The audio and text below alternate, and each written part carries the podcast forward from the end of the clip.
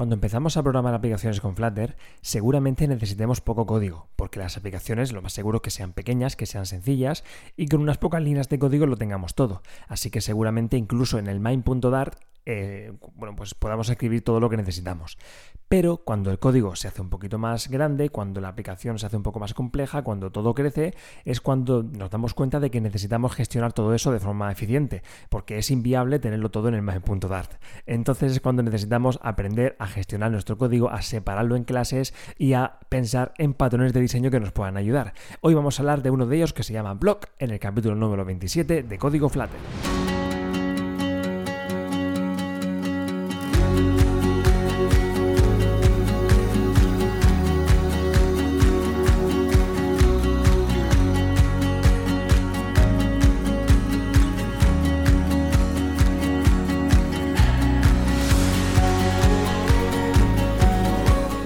Bienvenidos a Código Flutter, bienvenidos al capítulo 27 de este podcast y bienvenidos una semana más a este espacio en el que hablamos sobre Flutter cada semana a las 7 de la mañana los martes.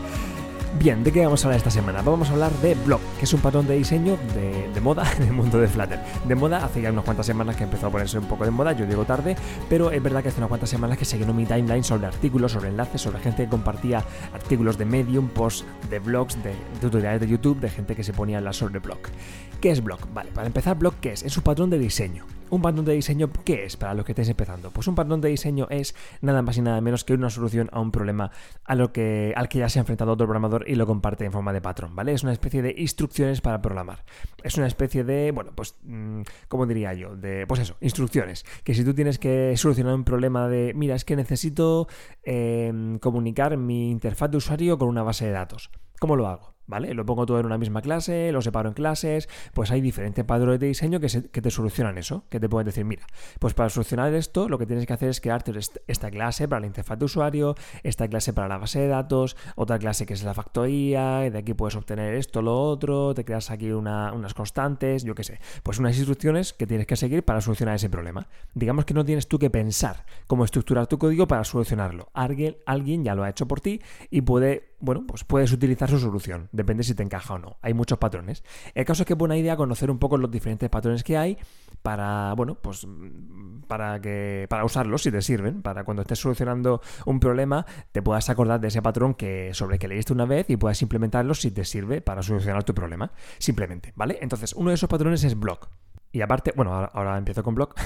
y aparte de, para, bueno, de para que te sirva a ti mismo para solucionar problemas, un patrón de diseño te puede servir como lenguaje eh, común con otros programadores, ¿vale? De forma que si tú tienes que explicar tu código a otro programador, eh, puedes explicar tu código diciendo, mira, pues he utilizado esta clase aquí, he utilizado esta clase allá, he compartido el código de esta forma, he pasado los datos así, de forma que lo pueda leer la otra clase.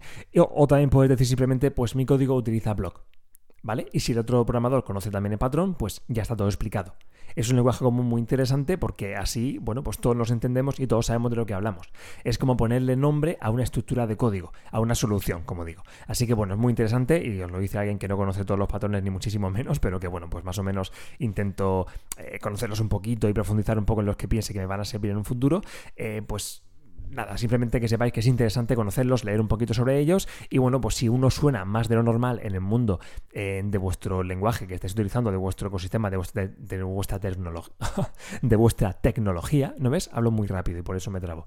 En fin, que si estáis utilizando Flutter como yo y de repente oís escuchar muchísimo, escucháis muchísimo hablar sobre Flutter, sobre, mm, sobre Block, perdón, sobre Block, Block, Block, pues bueno, pues vamos a echarle un vistazo a ver qué tal, a ver qué tiene Block que nos pueda servir a nosotros. Así que venga, vamos a hablar ya sobre Block, que llevo ya cuatro minutos hablando sobre nada. En fin, Block, ¿qué es Block? Pues como decía, es una forma de estructurar el código, es un patrón de diseño que nos soluciona un problema. ¿Qué problema viene a solucionar esto? Pues el problema es que si yo estoy utilizando Flutter con una aplicación para programar una aplicación móvil, llega un momento en el que necesito separar mi código. Necesito que mi código no esté todo en la misma clase. No puedo, es inviable eh, cuando empezamos, como decía al principio, eh, lo más normal es que empecemos con el main.dart, pongamos ahí nuestra clase, como, como la aplicación que viene de ejemplo cuando creamos un nuevo proyecto, que es el, contador este típico, ¿no? Que sale un contador ahí, un botón, un float action button que lo va, que va sumándole puntos a ese contador. Pues toda esa aplicación entera está en un mismo fichero. Está en un main.dart que tiene un par de clases y que tiene ahí los dos métodos que necesita para funcionar. Y si nuestra aplicación es, así de sencilla, pues perfecto. Si todo lo podemos poner en ese main.dart, perfecto. Ahí está, genial. No necesitamos complicarnos más la vida. Pero cuando esto empieza a crecer, cuando nuestra aplicación es más compleja, cuando nuestra aplicación mm, simplemente, no es simplemente un contador, sino que necesita acceder a base de datos, necesita leer información sobre de, un API de Internet, necesita hacer una serie de cosas, pues ya se empieza a complicar todo y nuestra clase no puede, no puede estar todo en una misma clase. Necesitamos separar el código por diferentes motivos de los que ahora hablaremos. Entonces, tenemos que decidir cómo estructurar nuestro código. ¿Vale? Decimos, mira, si por ejemplo necesitamos acceder a una base de datos, pues bueno, puede ser una buena idea, por ejemplo, separar, crear una, crear una clase que sea, bueno, pues eh, Database Manager, para poner un nombre típico, que tenga una serie de métodos para acceder la información de base de datos o para insertar información en base de datos, de forma que luego desde nuestra interfaz simplemente tengamos que llamar a los métodos de esa clase, ¿vale? Pero ya no tenemos en nuestra clase de interfaz los métodos de acceso a base de datos, ya hemos separado, hemos avanzado. Digamos que aquí tendríamos, bueno, pues dos partes, una parte de interfaz de usuario y otra parte de acceso a base de datos. Hemos creado una nueva clase para separar esa parte. Bien, pues eh, ahí tendríamos una solución que nos hemos inventado como una primera aproximación para separar nuestro código en diferentes capas. Pues Block nos propone una solución estándar, ¿vale? Nos dice, mira, pues tú lo que tienes que hacer es, si quieres separar tu código, es crearte una clase block para cada fichero de interfaz de usuario. ¿Vale? Si tú tienes un fichero de interfaz de usuario, necesitas una clase block para gestionar los eventos y los datos que necesita esa interfaz de usuario. ¿Vale? Digamos que lo que tenemos que tener es, si estamos, vamos a poner un ejemplo, imaginad que estamos haciendo yo que sé, por ejemplo, una aplicación de una, tienda, una, aplicación de tienda, una tienda de ropa, ¿vale? Imaginad que estamos eh, centrados en una pantalla de categoría. Imaginad que estamos viendo una categoría de ropa que sean camisetas y estamos viendo un listado de camisetas. Imaginad esa pantalla con un grid que tiene, bueno, pues un listado con 20 camisetas que puedes comprar. Cada camiseta pues tiene ahí una imagen, tiene un nombre y tiene un botón para pagar y un, bueno, y una información con el precio, con lo que cuesta, ¿vale? Imaginad que necesitamos acceder a un API para obtener esa información. ¿Vale? Pues si empezamos ese proyecto, mm, empezaríamos creando una nueva clase para esa interfaz de usuario, ¿vale? Pues cogemos, creamos una clase que se llame, por ejemplo, categoría, eh, categoría.dart o category.dart, mejor, siempre en inglés aunque aquí hablo en español para entendernos un poquito mejor, pero bueno, imaginad que se llama eso, category.dart. Y ahí pues empezamos a escribir, ¿vale? Pues venga, pues creamos nuestro widget eh, con estados sin estados, según lo necesitemos, pues ahí creamos nuestro grid, con nuestro, con nuestro, bueno, pues cada uno de los ítems de ese grid, pues ponemos ahí, venga, pues una imagen aquí, el botón de comprar aquí, toda nuestra interfaz estupenda, pero llega un momento en el que tenemos que darle una información a ese grid. Tenemos que decirle qué listado tiene que pintar, de dónde saca, de dónde saca esa información. Pues eh, bueno, pues ahí necesitamos acceder al API. Seguramente, pues no vamos a hablar aquí de eso, pero eh, necesitaríamos quizá importar una librería para eso, por ejemplo HTTP, y necesitaríamos pues ya pues, eh, acceder a la, URL, a la URL del API, obtener el JSON, por ejemplo, que nos devuelva esa información transformarlo a las clases necesarias y, de ahí sacar una lista que pasarle al grid y de así y así pintar la información, ¿vale? Pues este acceso al API no lo vamos a pintar, no lo vamos a acceder, no vamos a programarlo en la misma clase en la que programamos la interfaz de usuario. ¿Vale? Lo que nos propone Block es decir, vale, pues tú tienes una clase ya para tu interfaz de usuario, deja que esa clase se dedique a lo que tiene que dedicarse, que es simplemente a pintar la interfaz de usuario, y deja que toda la lógica de esa pantalla eh, se separe crea una clase para toda esa lógica de la pantalla, pero no la mezcles con la interfaz de usuario. ¿Vale? Entonces tendríamos nuestra clase category, eh, category screen, category page, como queráis llamarla, mm, en una, bueno, pues que solo se dedica a pintar la interfaz de usuario. Y esa clase se comunicaría con otra clase que podría llamarse category block. ¿Vale? O como queráis llamarlo. No te exige, el patrón no te exige que lo llames block. Puede llamarse category eh, manager, category, como queráis llamarle, ¿vale? Category block para entendernos. Digamos que es otra clase que se encarga de gestionar la lógica. ¿Vale? Tenemos una clase que se dedica a pintar la interfaz de usuario que es, es, muy tonta, es tontísima. Lo único que hace es pintar la interfaz de usuario, pero no sabe nada más. Cuando tiene que obtener la información, dice, oye, mm, block, category block, dame lo que tengo que pintar. ¿Vale? Tú búscate la vida para, para obtener los datos, pero a mí dámelos y ya está. ¿Vale? La clase de interfaz de usuario no le importa de dónde saque los datos. Le da igual que sea de un API, le da igual que sea de una base de datos, le da igual que sea de un fichero, de un XML o de una constante, le da igual. ¿Vale? A la clase de interfaz le dice, le dice a, a, la, clase de block que le dé la información y ya está. no le importa nada más. Es tontísima, no sabe hacer nada, simplemente pintar datos, eh, pedirlos y enviar peticiones, pero solo pinta información. Muy bonita, todo lo que tú quieras, pero no hace nada lógico, no piensa nada, no opera, no calcula nada. Todo eso se lo deriva al blog. ¿Vale? ¿Y cómo hace el blog las cosas? Pues el blog lo que hace, esa clase que hemos creado para, para definir la interfaz. Eh, no, perdón, madre mía, estoy tontísimo. Como la clase de interfaz. Eh, la clase de blog, la clase lógica, la clase que hemos creado para gestionar toda la lógica, lo hace de una determinada forma. ¿Vale? Aquí entran en juego tres conceptos. ¿Vale? La clase de blog la clase de lógica juega con tres conceptos. Con el concepto Stream Controller, con el concepto Sync y con el concepto Stream. ¿Vale? Vamos a quedarnos con esos, con esos tres conceptos. El concepto Stream es, digamos, ese bloque de ese un, un, paquete de datos o eventos que podemos enviarle a la interfaz de usuario. ¿Vale? Esa clase de interfaz de usuario puede pedirle al blog cosas y va a recibir ese paquete de información con datos o eventos que se llama stream. ¿Mm? Luego tenemos el concepto sync, como decía. El concepto sync es lo mismo, pero al revés. Es em, esa información que puede enviar la interfaz de usuario al blog para, bueno, pues quizás necesita a lo mejor, a lo mejor en lugar de una interfaz de usuario que muestre una categoría de camisetas, podemos buscar camisetas en la web. Y a lo mejor tenemos que, eh, no sé, pasarle el filtro o los diferentes filtros que están de, de búsqueda para buscar camisetas al blog. ¿Vale? A esa clase lógica. Pues aquí seríamos, bueno, pues tendríamos un sync, tendríamos una forma de enviar datos desde la clase de interfaz de usuario a la clase de blog. Todo esto lo estoy simplificando muchísimo, ¿vale? Eh, lo ideal es que si os interesa esto, pues vayáis a un tutorial un poquito más visual, que ahí os explicará todo muy bien. Simplemente aquí os quiero enumerar un poquito los conceptos para que os suenen, ¿vale? Para que conozcáis un poquito el patrón, pero ya obviamente esto no os va a enseñar a programarlo, simplemente que os suenen un poquito las cosas como siempre, ¿vale? Lo que decíamos, tenemos una clase de interfaz de usuario que simplemente pinta la información, tenemos una clase block que nos sirve para gestionar la lógica y esa clase de block tiene el concepto de stream que es el, paquete de información de datos de eventos que se envía a la interfaz de usuario. Tenemos el concepto de sync, que es ese paquete también de datos y tal que recibimos de la interfaz de usuario. Y tenemos el concepto de stream controller, que es la clase que nos permitirá hacer todo esto. Es la clase que nos va a permitir, em, bueno, que va a gestionar estos streams, estos sync, ¿vale? Es la clase que va a gestionar estos, estos eventos. Si tenemos, por ejemplo, este listado de camisetas, vamos a tener un stream controller de de camisetas, ¿vale? Que va a contener un listado de camisetas. Y vamos a ese stream controller va a acceder a, bueno, pues aquí tendríamos que programar todo esto eh, de acceso al API para darle al stream controller los datos necesarios. Todo esto lo podemos hacer, lo podemos gestionar desde la clase de blog. Aquí sí, aquí ya podemos pintar toda la lógica que queramos. La clase de blog se encarga de la lógica. Así que aquí sí podemos llamar al API, podemos proporcionar esos datos al stream controller y ya el stream controller será el encargado de eh, comunicarse con la interfaz de usuario para darle esos streams, ¿vale?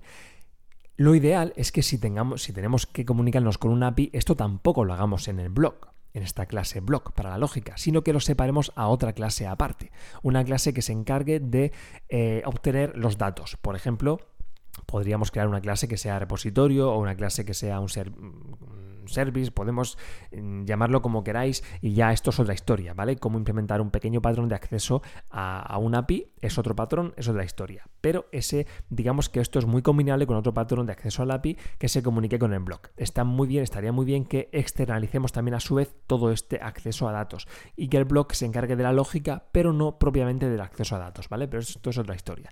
El caso es que en el blog tenemos tenemos el string controller que tiene que contener los datos. ¿vale? Mm, a grandes rasgos, como digo, para que os entendáis. El Stream Controller, esta clase que está dentro del blog, que va a contener los datos. Y de aquí, la interfaz de usuario va a obtener esos streams para eh, pintar la información. ¿Vale? Aquí en la interfaz de usuario tendríamos un widget, podríamos utilizar un widget que se llama Stream Builder. El Stream Builder es un widget que nos viene que ni pintado para esto, porque el Stream Builder lo que hacemos es decirle, Stream Builder, suscríbete a este stream. ¿Vale? Le vamos a decir a Stream Builder que bueno, nuestro, nuestra interfaz de usuario va a tener también un, atributo que sea eh, esta, esta, clase block para poder comunicarse con ella, ¿vale? Nuestra interfaz de usuario tendremos ahí pues block, o sea, category block es igual a new category, bueno, sin el new, category block, y de ahí pues vamos a poder acceder a los datos, a los métodos que queremos en el blog para acceder a todos estos streams, ¿vale? Entonces aquí podemos en el Stream Builder, en este widget especial para esto de la interfaz de usuario, podemos decirle Stream Builder, utiliza el stream de categoría de esta clase, de category block, ¿vale? Y si, bueno, con lo que recibas en este stream, con estos datos que recibas, que va a ser un listado de categorías, perdón, un listado de camisetas, ¿vale? Lo vas a pintar de esta forma. Y ahí le ponemos ya pues nuestro grid o nuestro list view o lo que queramos poner ahí con nuestras, con nuestras camisetas, ¿vale? Y ahí lo pintamos todo como queramos. Pero el stream builder vamos a poder decirle el stream de la clase block, ¿vale? Este, este paquete de datos que tiene que obtener para poder pintar todo lo demás. ¿vale? Es un... Acordaos de esto, ¿vale? Las clases de interfaz de usuario de block, de este patrón de block, de esta solución para pintar datos y externalizar la lógica, van a utilizar el widget Stream Builder, que es un widget, es un widget especial para decirle, para suscribirnos a este stream del blog. ¿Vale? Esto un poco lío para comentarlo por podcast, ¿vale? No sé si lo estoy haciendo del todo bien, no sé si me entiendes, pero bueno, más o menos para que os quedéis con un poco con la idea. Al final, eh, digamos que eso, que tenemos la interfaz de usuario por separado, que a través del Stream Builder accede a un stream de otra clase aparte que creamos para gestionar toda la lógica, separamos la lógica. En esta, en esta interfaz de la que estamos hablando, de un listado de camisetas, digamos que tenemos mucha lógica aquí. Tenemos la lógica no solo de acceso al listado de camisetas del API, sino que también tenemos, si es una tienda, eh, tenemos que tener la información de cuántos seguramente tendremos en, en, el app bar, tenemos ahí un iconito con un carrito que tendrá un número eh, indicando qué productos tenemos actualmente en el carrito. Pues esto también tenemos que, gestionarlo. También tenemos que consultarlo de alguna forma de donde quiera que esté guardado, ¿vale? De, una, de unos preferences, de una base de datos, de donde quiera que esté. Entonces esto también es una lógica que tenemos que gestionar. Todo eso lo quitamos de la interfaz de usuario y lo separamos al blog, ¿vale? Hay una clase especial que es el blog para todo esto. La lógica se separa, la clase de interfaz de usuario es tontísima, la lógica toda a la clase block, ¿vale? Y la clase block se comunica con la interfaz de usuario a través de los streams, ¿vale? De los sync, que es lo que viene, y de los streams, que es lo que mandamos a la interfaz de usuario desde el blog, ¿vale? Stream es el concepto, ¿vale? El blog, la clase block envía, trabaja con streams. Y estos streams, digamos que permitimos que la interfaz de usuario se suscriba a la información que queremos dejar accesible, ¿vale? En este caso, pues tenemos esta clase block de categoría que gestionará toda la lógica del mundo y nos y dejaremos, eh, bueno, pues dejaremos que la interfaz de usuario, se suscriba a los streams de, por ejemplo, obtener el listado de camisetas, de obtener em, el número de elementos que hay actualmente en el carrito, de obtener, por ejemplo, el nombre del usuario conectado, si lo queremos mostrar en plan, hola usuario, ¿vale? Eh, digamos que dejamos eh, una serie de métodos para dejar a la interfaz de usuario que se suscriba a los streams que queremos dejar activos, ¿vale? Que queremos dejar accesibles para las interfaces de usuario que quieran utilizar el blog. A ver, un poquito a grandes rasgos, ¿eh? es que no me quiero liar muchísimo. Em, pero bueno, simplemente para, que, para que conozcáis un poquito el patrón. Ya os digo, ir a Google, buscar el patrón, estudiar código y verlo, implementarlo y creo que es una buena idea utilizarlo, ¿vale? Depende de, vuestra, de vuestro caso y de vuestra aplicación, ¿vale? No hay que volverse locos. Como digo, un, un patrón de diseño tiene mucho sentido, muchas ventajas, pero no hay que volverse locos, ¿vale? Si vuestra aplicación es muy sencilla, no os enredéis a separar en mil clases vuestra lógica. Pero si la aplicación pensáis que va a crecer un poquito, que es un proyecto un poquito más complejo, que es un proyecto que va a requerir de un mantenimiento un poquito más, eh, bueno, cuidado, pues puede tener sentido utilizar un patrón de diseño para separar. Podéis separar el código como queráis, tenéis que separarlo, eso seguro. ¿Vale? Tenéis que separar la lógica de la interfaz de usuario y seguramente el acceso a datos de la lógica y unas cuantas capas más. Perdón, eh, me pongo enfermo de pensar en separar tanto. Perdón. Eh, podéis hacerlo como queráis, ¿vale? Podéis implementar vuestro propio patrón, por supuesto. Pero si utilizáis Block, tiene una serie de ventajas, ¿vale? Una de las ventajas claras es lo que decíamos, que es un lenguaje común. Es una especie de, de, solución que ya conocen muchos programadores. Y si trabajáis en equipo, pues es, tiene mucho sentido que utilicéis un patrón que ya es conocido por varios. Si vuestro código en un momento dado lo tiene que mantener otra persona, no es lo mismo decirle, mira, estudia del código, estudia el patrón que yo diseñé, a decir, mira, esto utiliza un block. ¿Vale? Si lo conoces, guay, y si no lo conoces, pues busca en Google, porque ahí lo tienes. Yo utilizo esto que es estándar, que es común, ¿vale? Es una especie de es un detalle que tienes con otro programador y contigo mismo, ¿vale? Utilizar un estándar puede ser una buena idea, ¿vale? Esto aparte, separar el código siempre es muy buena idea. Utilizar un estándar, ya te digo, puede ser muy buena idea por, comunicar con otros programadores, eh, por, por todo eso, pero independientemente de blog, independientemente de utilizar un patrón de diseño conocido o no, separar el código en diferentes capas, en lógica, en acceso a datos, en interfaz de usuario e intentar que sean independientes es muy necesario casi siempre. ¿vale? ¿Por qué? Porque nos va a servir primero para tener más claridad en nuestro código, para entenderlo mejor. Si todo está separado y ordenado es mucho mejor para entendernos. Nos va a servir muchísimo para hacer test, de los que ya hablaremos, pero no es lo mismo hacer test, ya sabéis que un test es un, es un código que prueba el código, por así decirlo. Pues no es lo mismo probar, el, un, probar clases separadas que tienen su responsabilidad claramente em, definida, con métodos que están todo muy definido, muy claro, muy separado. Es muy fácil probar cosas muy concretas, mucho más fácil que probar clases que lo tienen todo junto y todo mezclado, ¿vale? Entonces también nos va a servir mucho para los tests. Nos va a servir también para para trabajar en equipo, como digo. No es lo mismo decir, mira, pues yo soy un programador y me voy a dedicar, se me dan muy bien las, interfaces de usuario y voy a dedicarme a hacer interfaces de usuario chulísimas pero se me da peor pues, pues, todo lo que es la lógica, todo lo que es bueno, pues da igual, dedícate a construir las interfaces y pídele al blog lo que necesites y será otro programador que se encargue de gestionar eso, ¿vale? Es como se puede separar las responsabilidades no solo a nivel de código, sino a nivel de programadores, ¿vale? Si, si un programador se dedica enteramente a gestionar las interfaces de usuario, le, le da igual el acceso al API si utiliza este patrón o otro patrón parecido, ¿vale? Está muy bien separar también por esto, ¿vale? Porque puedes, si un diseñador se anima a aprender un poco Flutter y es una máquina diseñando, aprendiendo a gestionar widgets y se conoce al dedillo los widgets de Flutter y hace maravillas a lo mejor no se le da tan bien la lógica, a lo mejor no se le da tan bien eh, programar eh, acceso a base de datos de forma correcta, acceso a APIs, etcétera, etcétera, ¿vale? Pues permitámosle hacerlo. Diseñador, adelante, trabaja, haz lo tuyo y hazlo bien, que ya me encargo yo de hacer mi clase blog para darte lo que necesites. ¿Vale? Así que simplemente eso, ¿vale? Eh, pues esto, es buena idea utilizar patrones. Esto yo lo comparo un poquito con PHP, ¿vale? PHP ya sabéis que es un lenguaje de programación que te permite, bueno, si, si casi, si sois programadores, algo en PHP habéis hecho, porque seguramente habréis hecho, yo qué sé, lo primero que habéis hecho, algo en web habréis hecho y seguramente con PHP habréis empezado a aprender algunas cositas, algo sabréis. Entonces sabréis seguramente que PHP te permite hacer un poco de todo. Y eso es un arma de doble filo. Es eh, muy bueno porque te permite aprender rápido y te da mucha flexibilidad, pero es muy malo porque te da mucha flexibilidad precisamente, que es lo contrario que hace Java. Por ejemplo, Java te obliga a separarlo todo, a hacer clases, a hacer constructores, todo muy separado, todo muy... PHP no, a PHP le da igual.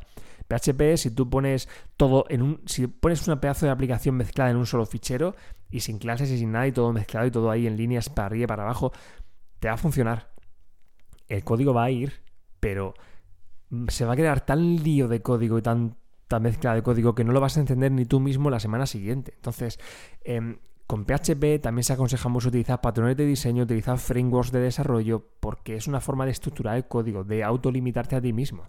¿Vale? Pues Dart, aunque no deja, aunque no es tan mm, iba a decir desastre, no es tan permisivo como PHP, pero sí nos permite, digamos que nos permite hacer las cosas mal. O sea que no, Dart no nos obliga a hacer las cosas bien. También nos permite hacer eh, mal código. Así que tenemos que tener un poquito de cuidado para hacer las cosas bien nosotros mismos, ¿vale? Así que tenemos que tener un poco de criterio para organizar bien nuestro código. Y utilizar un patrón como blog puede ser una buena opción según la aplicación, ¿vale? Así que simplemente que sepáis que existe. Ya sabéis que este podcast no, es un no son tutoriales, no, no puedo explicar a programar por aquí porque no estoy programando ni se puede ver cómo programo ni nada. Pero sí que nos sirve para simplemente para estar un poquito al día, para comentar cosas y para que nos suenen cosas. Así que yo con que os suene que existe patrón de blog, con que os suene de que va un poquito, con que os suene que se separa la interfaz de usuario de otra clase, con que os suene el tema del stream, yo ya me di un poquito por contento, ¿vale? Así que ya está, ya vais vosotros después a Google si os interesa y buscáis tutoriales y aprendéis y todo lo que queráis.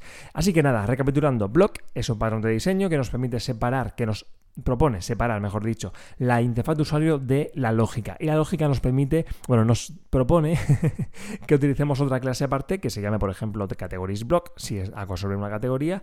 Y aquí nos permite tratar la información, comunicarnos con la interfaz de usuario en forma de stream o de sync, ¿vale? Con los stream controller con, eh, manejaremos la lógica, por así decirlo, y mediante stream y sync nos comunicaremos con la interfaz de usuario, ¿vale?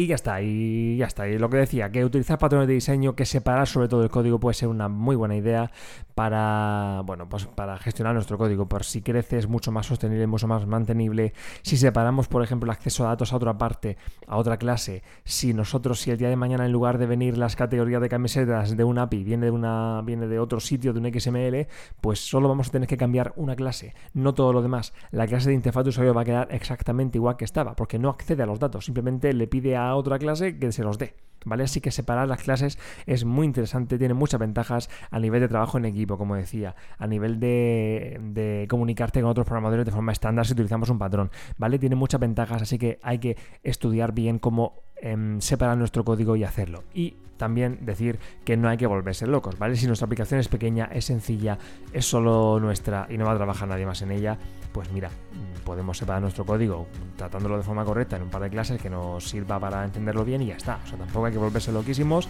a refactorizar todo, a utilizar un blog ahí a tope en todo, porque no tiene por qué, ¿vale? Es una herramienta para utilizarla cuando es adecuado y ya está. Pero que sepáis que es muy importante, eso sí, organizar nuestro código, separarlo bien en sus clases y ya está. Y que al final es sentido común. Así que esto, como sois programadores, ya sé que eso tenéis, eh, lo dejo de la mano con lo mismo.